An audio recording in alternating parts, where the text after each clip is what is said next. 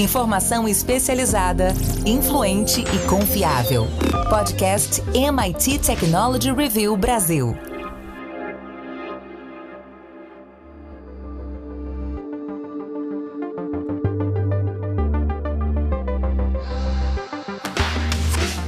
Olá, eu sou André Miceli e esse é mais um podcast da MIT Technology Review Brasil. Hoje eu, Rafael Coimbra e Carlos Aros vamos falar sobre o impacto da tecnologia do dinheiro a tecnologia digital está mudando a nossa relação com o dinheiro e, para alguns países, a capacidade de gerenciar suas próprias economias. Antes da gente começar, eu quero lembrar que esse podcast é oferecido pelo SAIS e também quero é, te lembrar que está rolando a fase de resposta do Innovative Workplaces, a iniciativa que vai ajudar a encontrar as empresas com a maior capacidade de inovação do Brasil. Para saber mais, vai lá em www.mittechreview.com.br/iw.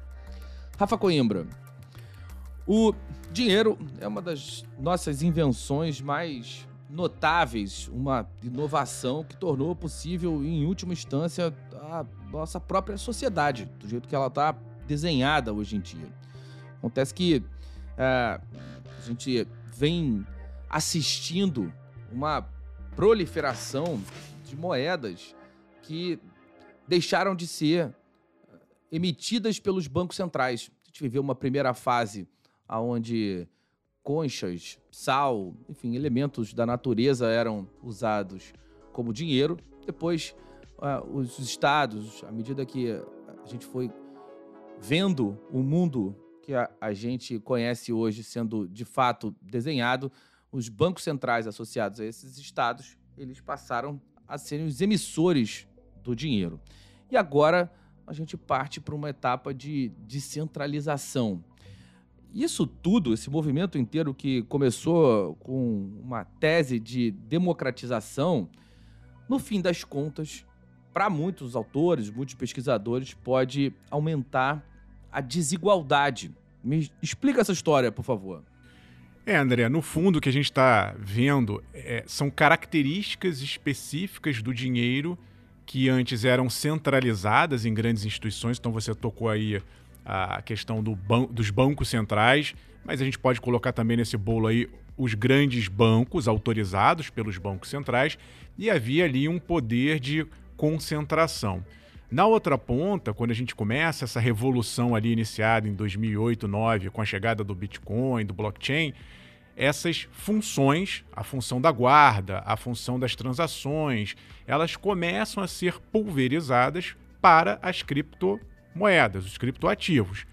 E isso traz um, um contexto, é, na minha visão, utópico mas ele é possível sim ser atingido, a gente está tentando isso há muito tempo, dessa descentralização, dessa maior autonomia de poder porque, por quem tem esses criptoativos. Mas na prática a gente ainda não conseguiu chegar é, nesses estágios em uma escala grande, numa escala universal. O fato é que agora a gente está num outro ponto de virada. É como se os bancos centrais tivessem perdido um pouco esse poder por meio dessas criptos que invadiram o mundo nos últimos 10, 12 anos, e agora eles perceberam esse poder do digital, poder dos pagamentos digitais, e tentam readquirir essas características que foram pulverizadas por essas criptomoedas. O que eu estou querendo dizer com isso, André, é que já tem bancos centrais no mundo executando testes com as suas criptos, e aí são criptomoedas oficiais, e você tem outros bancos centrais estudando como criar suas próprias moedas digitais. Então a gente vai ter um novo cabo de guerra, que é como se fossem essas instituições tentando recuperar esse poder. E aí, por um lado, vão pegar um país pobre, um país que tenha é, uma economia muito desajustada, com é, inflação alta, com um governo autoritário que pode eventualmente querer roubar ou bloquear o dinheiro da população, um, uma criptomoeda ela é extremamente vantajosa. O problema, André, é como você vai ou qual dessas criptos vão poder dar esse, é, essa liberdade para quem está do outro lado. É o Bitcoin? Talvez, mas o Bitcoin é extremamente instável. Aí surgem as stablecoins, que tentam ali dar uma estabilidade, mas que acabam sendo, na minha avaliação, um pouco gambiarra, porque vão sempre estar atreladas a uma outra instituição para garantir um pouco de estabilidade. E eu acho que quando os bancos centrais executarem, realmente criarem suas moedas digitais, a gente pode ter uma nova, um novo poder. Por exemplo, se surgir um dólar digital, eu acho que muitas economias, sobretudo as mais pobres, vão querer, ou as mais instáveis, vão querer dolarizar, a gente já vê isso com moeda tradicional, vão querer dolarizar também digitalmente. Então imagina, uma população lá, tá uma bagunça, ela, bom, ok, a, a partir de agora todo mundo vai ter o dólar digital. Só que esse poder que antes ficaria dentro do país vai acabar indo para os Estados Unidos, no caso do dólar. Então eu, eu acho que a gente vai ter uma nova reconfiguração e, e acho muito que alguns países que detêm o, o, poder da confiança, eu acho que a palavra-chave aqui é essa, vão provavelmente iniciar uma nova era, como se fosse um novo colonialismo mundial digital. Aros, quero pegar esse ponto das stablecoins que o Rafa trouxe para a gente explorar um pouco. Elas são uma nova geração de criptomoedas que chegaram com a promessa de corrigir algumas das falhas dessa primeira leva que é capitaneada pelo Bitcoin. Ah, são criptomoedas que têm é, um valor estável e isso vem do fato delas estarem apoiadas em reserva de dólares ou outras moedas fiduciárias que sejam é, vistas como respeitáveis. Essa questão é, da percepção ela está diretamente ligada ao sucesso de qualquer iniciativa financeira. O próprio dinheiro é uma relação de percepção. A gente olha para uma nota, vê escrito 100 e na outra vê escrito 50 e atribui valores diferentes a ela por uma questão de confiança. Todo o sistema financeiro é pautado nessa característica. Como você vê, Aros, a chegada das stablecoins? É uma forma, né, André, de trazer essa percepção de segurança. A palavra é, é justamente essa, né?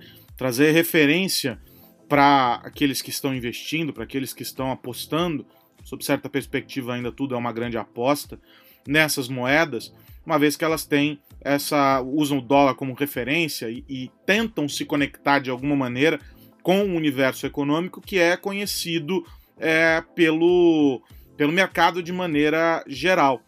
Essas moedas elas têm propostas distintas e a gente tem visto surgir um número grande de, de, de novos ativos digitais, cada um é, tentando alcançar um determinado contexto, um determinado público.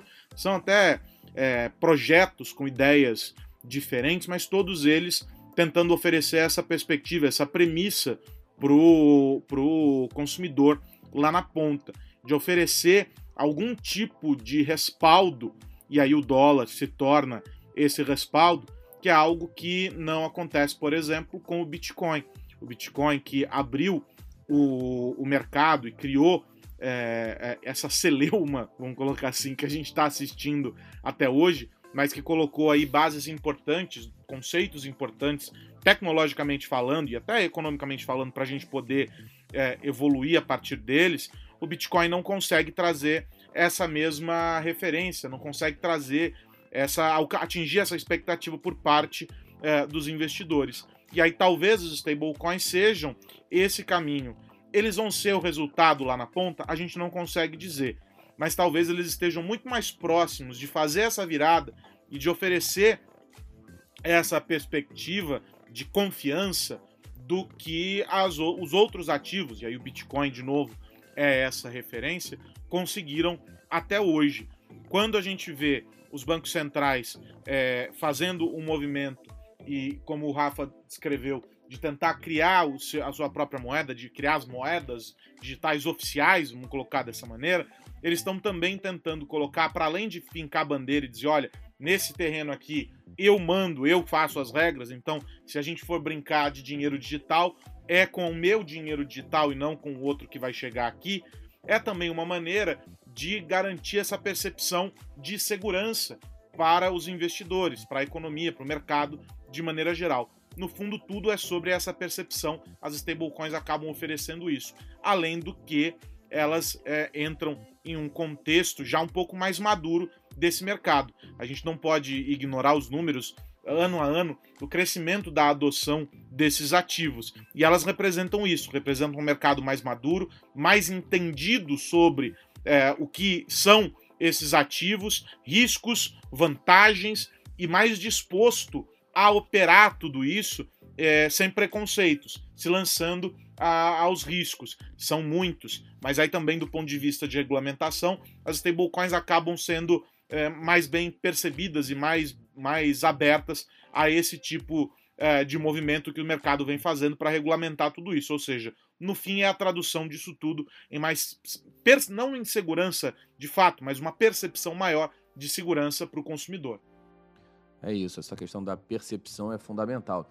Aquele ponto que eu trouxe no início do, da poten do potencial aumento de desigualdade associado ao uso das, das criptomoedas está muito associado à capacidade de um pedaço da população usar esse tipo de recurso, especialmente os idosos, as pessoas de mais baixa renda que não têm acesso à tecnologia ou que não têm conhecimento do processo.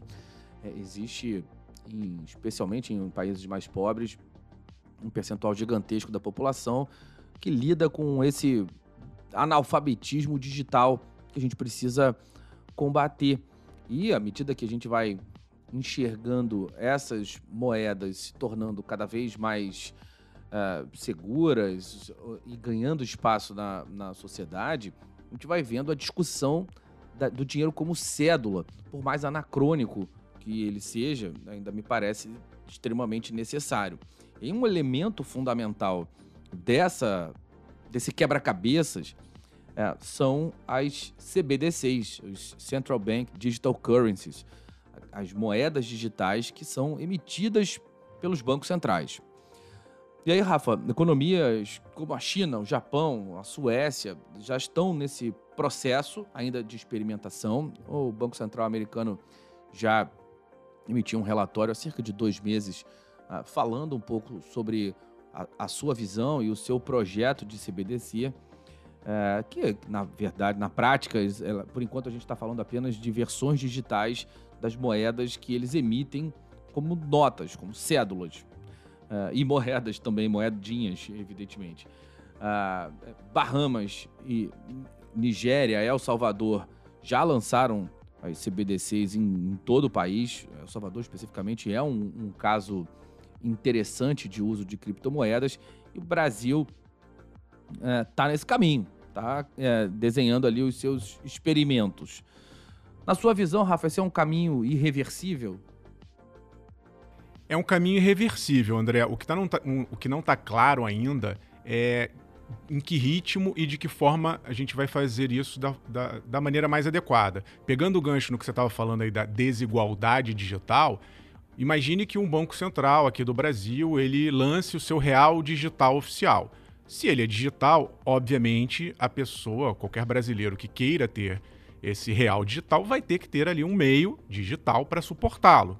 O mais simples que a gente conhece hoje em dia é um smartphone, deve ter ali, vai ter um aplicativo é, criptografado, com uma camada de segurança para garantir aquela validação da moeda é, digital oficial do, do Banco Central. Por um lado, André, sim, existe o risco dessa desigualdade, porque sabemos que no Brasil existem vários Brasis, então tem muita gente que não tem acesso à internet, que não tem smartphone, ok.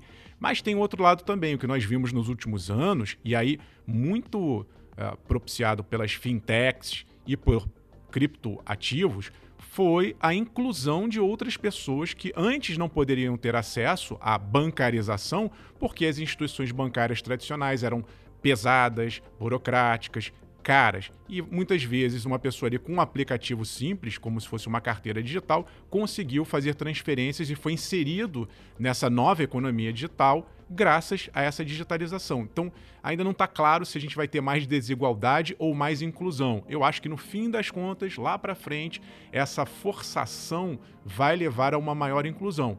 Mas do ponto de vista do Banco Central, quando isso acontecer, André, o que a gente tem que notar também é se haverá uma fricção, a palavra que me veio aqui à cabeça, é, no sentido de uh, impedir ou não as transações. Por que eu estou dizendo isso? Porque uma característica que foi tirada dos bancos tradicionais e, consequentemente, do Banco Central foi essa, essa, essa agilidade. Né? As cripto, em tese, são mais ágeis, não tem tanta burocracia, você compra, vende, circula, inclusive para países de, de, outros lugares do mundo, é, né? não tem fronteira.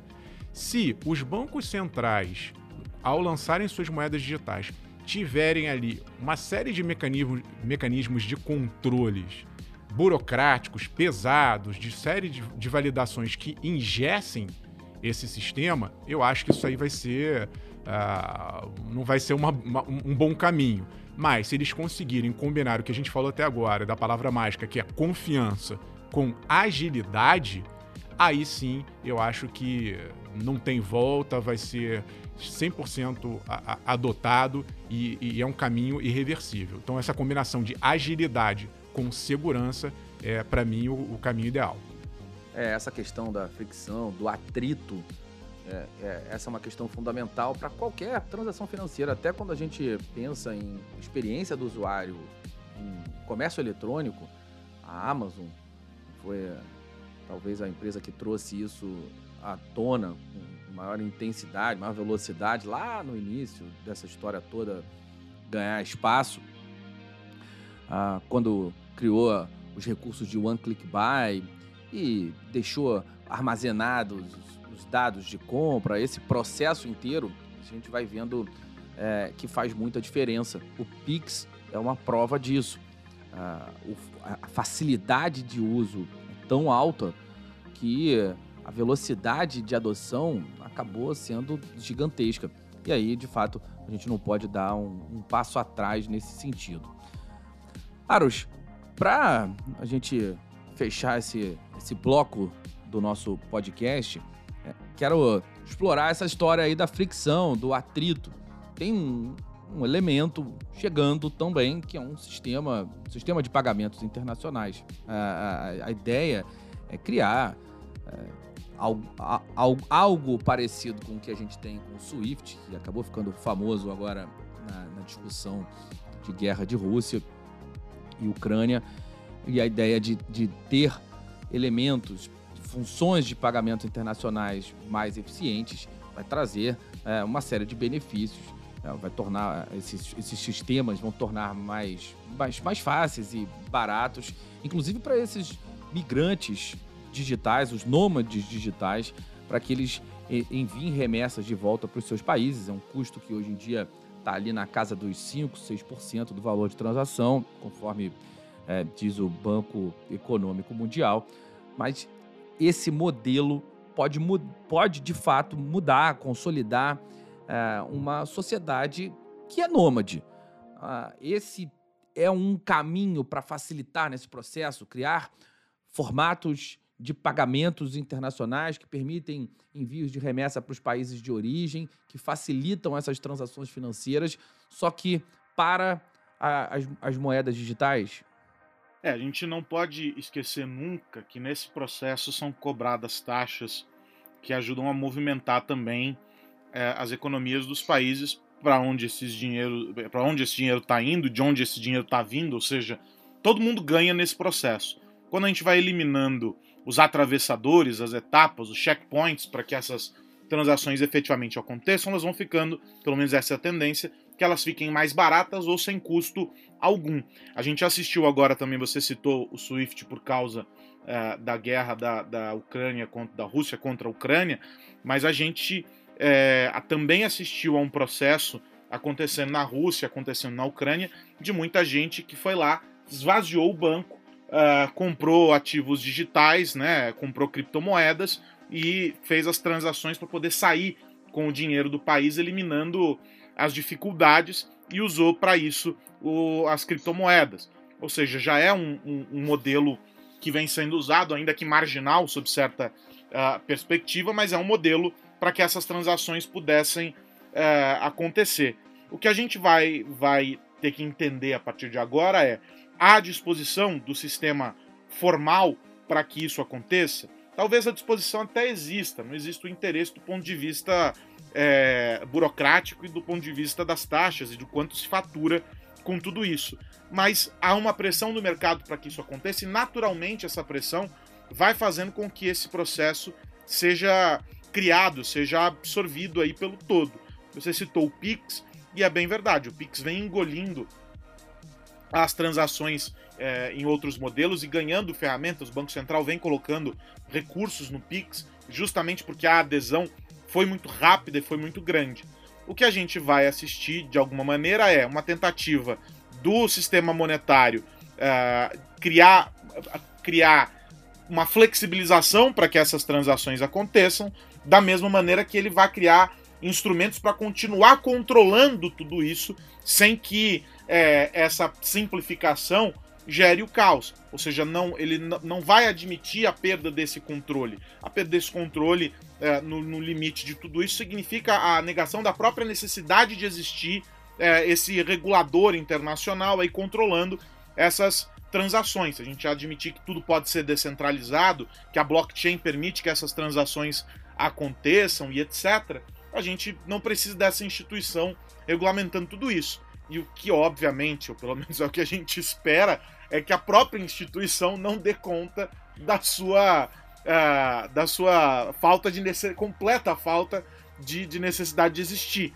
Então, uh, nós vamos viver esse embate de forças para que essas coisas se estabeleçam. Agora, é bem verdade, e a gente não pode esquecer nunca, a gente começou falando sobre isso é, e, passando sobre esse tópico em alguns momentos aqui nas nossas falas, a gente não pode esquecer que para os países que já são mais poderosos, vamos colocar assim, nações que têm um sistema financeiro muito mais bem resolvido, bem estruturado, com força política e econômica internacional, talvez as dificuldades sejam menores. São esses caras que vão ditar as regras do jogo. Mas e os países menores? Eles vão estar sujeitos às regras criadas por esses outros e vão perder um pouco é, do seu poder de, de barganha, vamos colocar assim, dentro dessa história. Então há uma desigualdade, a gente está falando dos indivíduos, da falta de acesso de muitos indivíduos a, a, ao digital para conseguir entrar nessa chamada nova economia, mas quando a gente pensa no contexto dos países também, há uma quebra, uma, uma quebra importante dessas forças. E talvez essa revolução uh, econômica, digital, sei lá o nome que a gente pode dar para isso, é, que está acontecendo no sistema monetário global, ela é, vá pender de novo para o lado daqueles países que já estão um ou dois passos à frente nessa história. As desigualdades dentro dos países e as desigualdades entre os países, elas tendem a se acentuar, porque, claro, o jogo vai caminhando de acordo com quem tem mais poder, né? As regras de quem tem mais poder é que vão prevalecendo sobre os demais. A gente tem alguns modelos e alguns casos interessantes de aplicação uh, dessa economia mais digitalizada uh, e que mostram que é possível, que é viável, mas eles ignoram alguns aspectos que precisam ser contemplados. Na semana passada, inclusive, nós falamos sobre a startup que está remunerando pessoas com, com criptoativos para poder. É, me fugiu o nome dela agora, Rafa. Da, da WorldCoin, né? WorldCoin. WorldCoin, é. Está remunerando as pessoas é, a partir de seus dados para criar esse grande aparato contra as desigualdades e etc., distribuição de renda e tudo mais, é lindo no papel. Mas há questões muito efetivas ali, muito objetivas no cotidiano de determinados grupos, é que mostram que não dá para todo mundo caminhar na mesma velocidade. E é justamente por causa disso que a gente pensar nas transações internacionais, mesmo nessa digitalização da economia dentro uh, de casa, tudo isso vai gerar problemas. E aí esses problemas eles vão ser piores para aqueles que já enfrentam dificuldades hoje com o sistema econômico tra dito tradicional. A gente precisa só observar tudo isso. Agora, a única coisa, André, que eu vejo e que talvez é, a gente é, esteja assistindo, e é muito importante que a gente esteja assistindo a isso da maneira como a gente está, de uma posição privilegiada, que é a nossa aqui, de acompanhar tudo isso, é que existe um interesse dos países hoje não mais por lutar contra a essas tecnologias e contra o desenvolvimento desse novo sistema. Mas uma corrida desenfreada por não ficar fora desse bonde. Ele já está partindo, não é? O trem já está partindo da estação. Aqueles países que não embarcarem vão ficar muito, mas muito mal na foto. Pois é, uh, essa relação do Swift ali na guerra da Ucrânia e a ascensão potencial do CIPS, o Chinese International Payment System, mostram que de fato a gente vai pode apostar todas as fichas que a gente vai assistir de novo uma, uma batalha de cavalheiros, mas uma batalha acontecendo pela, pela, pelos padrões associados aos sistemas internacionais de pagamento de criptomoedas. As coisas precisam mudar para continuar como sempre foram. Então, a gente vai assistir a mudança das criptomoedas, mas a tentativa é, desses países, dessas potências, como você disse, Aros, se apropriarem, uh, pelo menos, do padrão. Uh, esse é um, um elemento fundamental dentro desse contexto. O que mais você precisa saber? Bom, hora de virar a chave. Carlos Aros, qual a dica da semana? André, tenho lido bastante sobre a, um debate bem importante no mês passado por causa uh, do Dia, da, Dia Internacional da Mulher, em março. Várias pesquisas foram publicadas e essas datas servem também para nos fazer refletir. Aliás, o motivo maior é esse, não é? nos fazer refletir sobre todas essas questões. Várias pesquisas têm sido publicadas mostrando como mudou uh, a presença feminina dentro da indústria da tecnologia. Mudou, mas ainda continua sendo um cenário bastante desafiador. Eu entrevistei algumas uh, mulheres ao longo dessas últimas semanas sobre esse assunto. Uma delas, a Erika Castelo, que é headhunter e que é, falou sobre como as empresas vêm transformando é, os seus processos de seleção para é, conseguir colocar mais mulheres na disputa. E aí eu perguntei, poxa, mas as empresas estão mudando e por que é que nós continuamos ainda com um cenário bastante desigual? O crescimento aí ao longo das últimas quase duas décadas foi de só 2% no número geral aí uh, de mulheres dentro uh, da, da área da tecnologia. Quando a gente pega segmentos como computação, uh, a gente olha, por exemplo, o desenvolvimento uh, ali de ciência de dados e etc., tudo isso ainda é muito incipiente. Há um crescimento, mas ele é muito, muito pequeno. E aí eu perguntava para ela justamente o porquê. E ela, assim como outras entrevistadas, apontaram a expressão cultura. Né? A cultura ainda pesa muito. E aí surge, dentro dessa discussão, uh, o porquê que é ainda difícil fazer com que essa cultura seja transformada, ou seja, essa barreira cultural seja rompida. E ela diz assim: porque são poucas as mulheres ainda em cargos de liderança. E aí foi divulgada uma pesquisa é, há poucos dias da Grant Thornton que diz assim que apenas 38% dos cargos de liderança no Brasil são ocupados por mulheres. 38% é um número ainda uh, pequeno quando a gente olha o todo, a gente está falando sobre um, universo bem restrito que é o da indústria da tecnologia. E aí ela diz o seguinte para mim, a, a Erika Castello, ela diz, olha, os números todos mostram que as empresas criam, os meus clientes fazem essas demandas, mas as mulheres não se colocam para entrar nessas carreiras na universidade. E aí, por que que isso é um ponto importante? Porque mesmo que o processo seletivo dentro, da, dentro das empresas ele seja é, moldado para trazer mais mulheres, abre espaço para mais mulheres, 50 a 50 dentro ali do processo de seleção, invariavelmente é muito difícil colocar é, essa, esses 50% de mulheres dentro desses processos, porque elas não estão se preparando, não estão ingressando em carreiras ligadas às tecnologias. Esse é um grande fator de dificuldade. E aí surgem programas interessantes é, de capacitação. A gente assistiu é, algumas indústrias é, criando esses programas de capacitação com foco em mulheres, justamente para romper isso tudo. E o que é que poderia fazer? É, a gente é, fica. Né, o que poderia ser feito? Claro, tudo no campo das ideias. Mas algumas das coisas que poderiam ser feitas é justamente fazer com que mais mulheres ocupassem cargos de liderança. A gente é, tem feito aqui pela MIT Technology Review Brasil é, é, entrevistas, né, André, com é, mulheres que lideram nas suas áreas, mostrando como cada uma delas construiu a sua história, e cada uma delas serve de exemplo para que outras garotas entrem na área da tecnologia. E esse estudo da Grant Thornton, eu faço a recomendação para que deem uma olhada, ele é bastante revelador no sentido de que se mais mulheres ocupassem cargos de liderança e ainda elas deixam de ser promovidas para cargos de liderança porque são vistas pelos gestores homens como tendo menos potencial do que os seus concorrentes homens, se mais mulheres ocupassem esses cargos, a cultura, aí de novo, a cultura dentro da empresa seria é, moldada para abrir mais espaço para mulheres.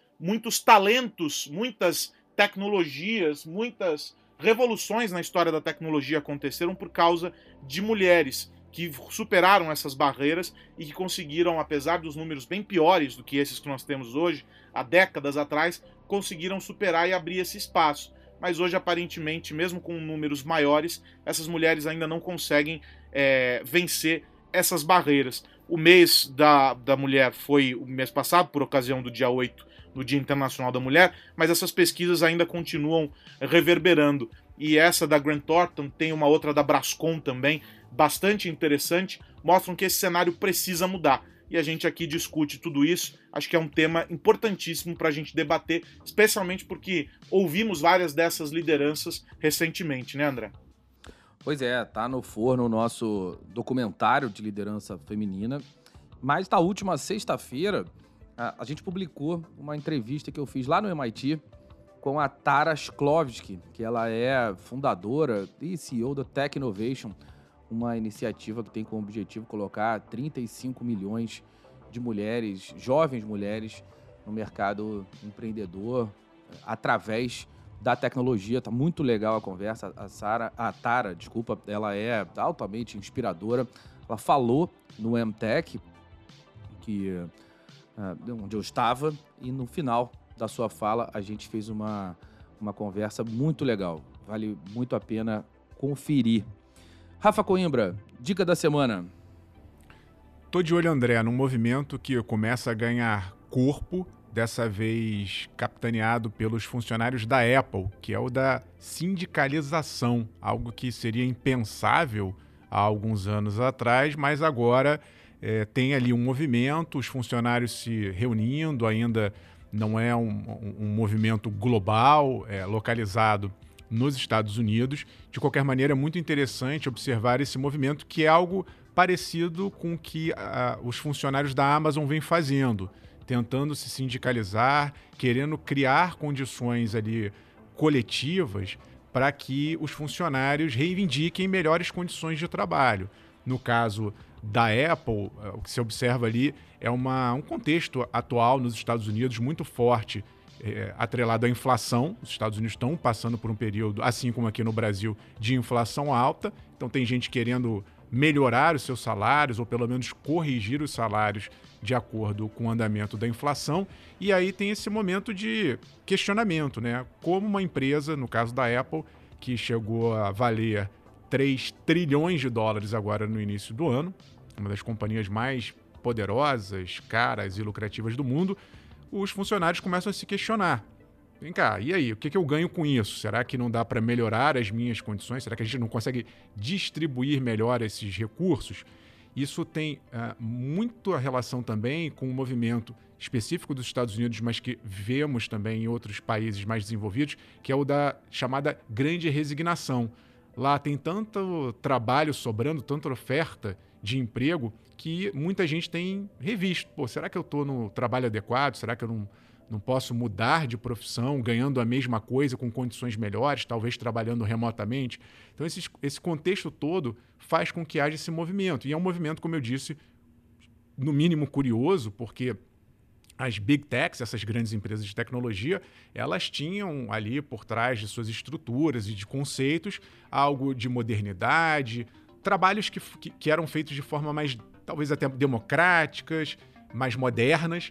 E quando a gente fala em sindicato, a gente já pensa em estruturas mais antigas, que foram formadas muitos anos atrás para que os trabalhadores se protegessem em relação a essas grandes estruturas capitalistas. Então é muito curioso observar o que vai acontecer. Ainda não tem grandes movimentos, grandes sindicatos, mas o fato de funcionários da Amazon e da Apple estarem formando esses, esses grupos eles podem fazer com que as big techs, que já vêm sendo questionadas por outros fatores, do ponto de vista de concentração econômica, agora também vão ter uma pressão do ponto de vista dos trabalhadores que fazem parte delas.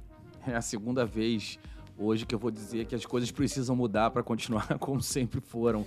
É, é, eu tenho uma, um certo medo é, do que o sindicato vai significar nessa história, mas acho muito saudável que os trabalhadores se reúnam e negociem em bloco. A gente vê isso acontecendo o tempo inteiro. Espero que não seja um movimento de sindicalização desses que a gente já viu por aqui, mas que sim, que essa ação em bloco possa trazer condições melhores de trabalho para todo mundo.